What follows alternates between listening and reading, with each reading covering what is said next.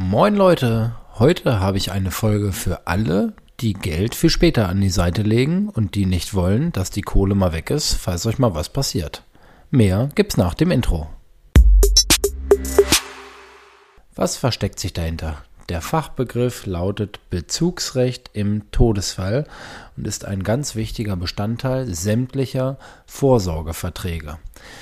Ganz wichtig, zum Beispiel in der betrieblichen Altersvorsorge.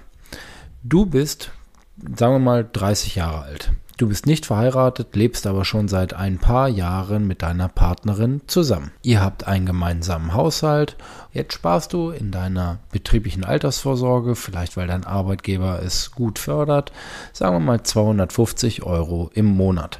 Mal 12 sind das 3000 Euro im Jahr und das Ganze machst du vielleicht auch schon 10 Jahre lang und dann sind dort 30.000 Euro, jetzt mal ohne Zinseszins, äh, dafür aber auch ohne Kosten gerechnet, 30.000 Euro sind im Topf.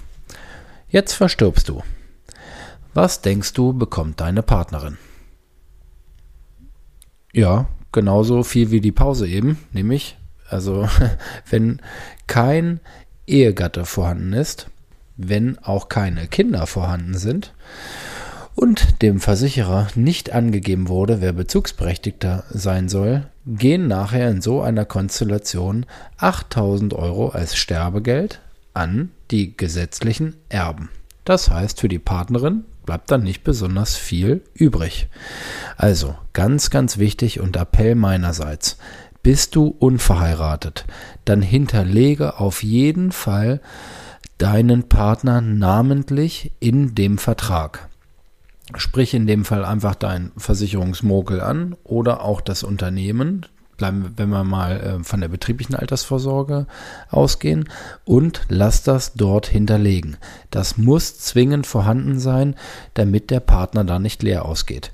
Es gibt viele, die in sogenannter wilder Ehe leben, also nicht verheiratet sind und die das eben nicht wissen. Und da komme ich dann ins Spiel. Deshalb gibt es heute einen äh, ganz, ganz wichtigen Mehrwert an dieser Stelle, ähm, dass das eben für nicht verheiratete separat geregelt sein muss. Ansonsten funktionieren alle Vorsorgeverträge ja gleich dem, nach dem gleichen Strickmuster.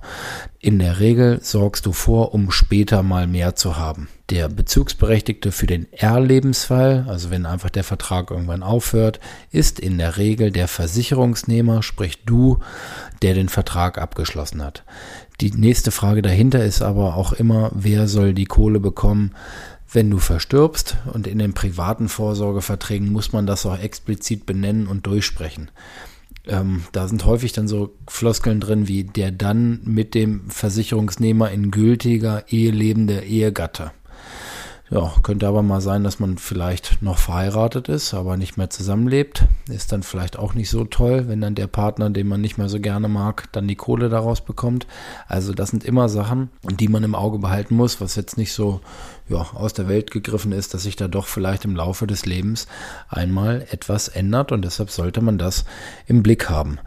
Das ist also ein ganz, ganz wichtiger Fall, den ich heute mal aufgreifen wollte und ähm, dir als Mehrwert an die Hand geben will, beschäftige dich einmal nochmal mit deinen Vorsorgeverträgen und vor allem mit dem Bezugsrecht im Todesfall.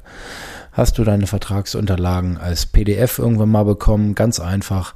Dann in den Vertrag gehen, ähm, Steuerung und F ist für die Suchfunktion und dann einfach Bezugsrecht oder Todesfall eingeben und dann ja einfach so lange durchklicken, bis äh, die Lösung vor deinen Augen erscheint. Wenn nicht, ähm, kannst du mich auch gerne nochmal anhauen, dann helfe ich, wo man das Ganze findet. Das soll es für heute auch schon gewesen sein. Wir wollen uns an schönen Tagen nicht viel mit Tod beschäftigen, aber ich habe zuletzt ganz viele Gespräche geführt in Unternehmen, die ich betreue und dafür nochmal sensibilisiert und da haben wir auch ganz, ganz viele nachträglich noch mit in die Verträge aufgenommen, was zeigt, ähm, ja, dass das alles andere als selbstverständlich ist und dass die meisten auch meiner Kollegen nicht auf dem Schirm haben. Und daher gibt es die Info quasi übergreifend von mir. Ja, Infos von mir gibt es ja jede Woche, also von daher freue ich mich über ein Abo, solltest du es noch nicht dagelassen haben, äh, folg mir regelmäßig und ja, lass dich mit Mehrwerten berieseln sozusagen. Also, ich wünsche dir einen ganz, ganz tollen Tag heute, eine ganz tolle Woche und verbleibe mit dem Klassiker. In diesem Sinn, tschüss Tim.